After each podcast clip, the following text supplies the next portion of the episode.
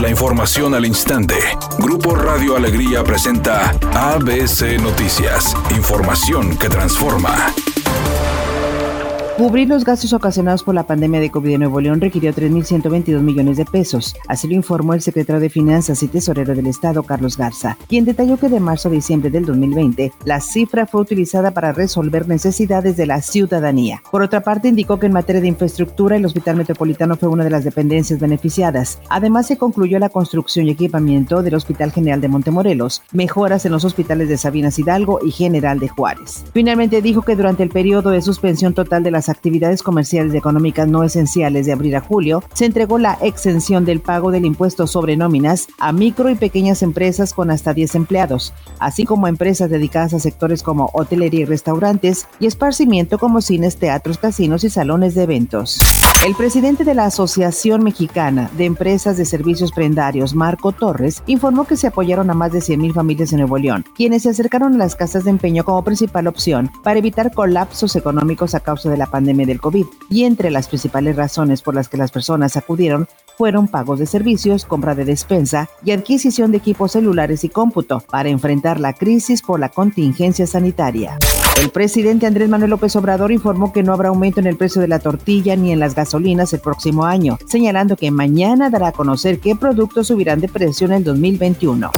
Editorial ABC con Eduardo Garza. El área metropolitana creció verticalmente Monterrey, San Pedro, San Nicolás, complejos de departamentos en los principales sectores, pero las vialidades siguen siendo las mismas. Estamos a unos pasos del colapso vial metropolitano. A ver qué proponen los aspirantes a las alcaldías y la gubernatura en materia de vialidad, antes que nos queremos varados y sin remedio. Las consecuencias del COVID-19 siguen afectando al mundo del fútbol, incluso con las vacunas llegando de diferentes países, la Premier League tuvo que suspender el duelo entre el Tottenham y el Fulham.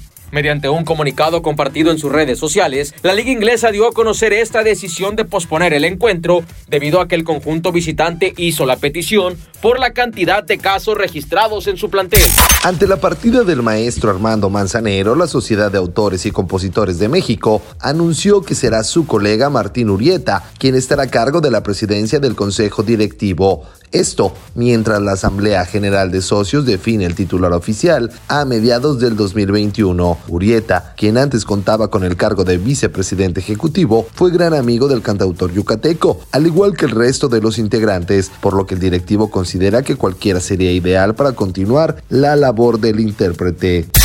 Hay un accidente menor que provoca ligera carga vehicular en la avenida Pino Suárez y Washington con dirección hacia el sur en el centro de Monterrey. La vialidad se despeja hasta la avenida Juan Ignacio Ramón para que lo tome en cuenta. Otro accidente se registra en la avenida Morones Prieto para incorporarse a López Mateos con dirección hacia el oriente en Guadalupe. Y en este mismo ayuntamiento nos reportan un percance más en la avenida 1 y Ruiz Cortines hacia el sur.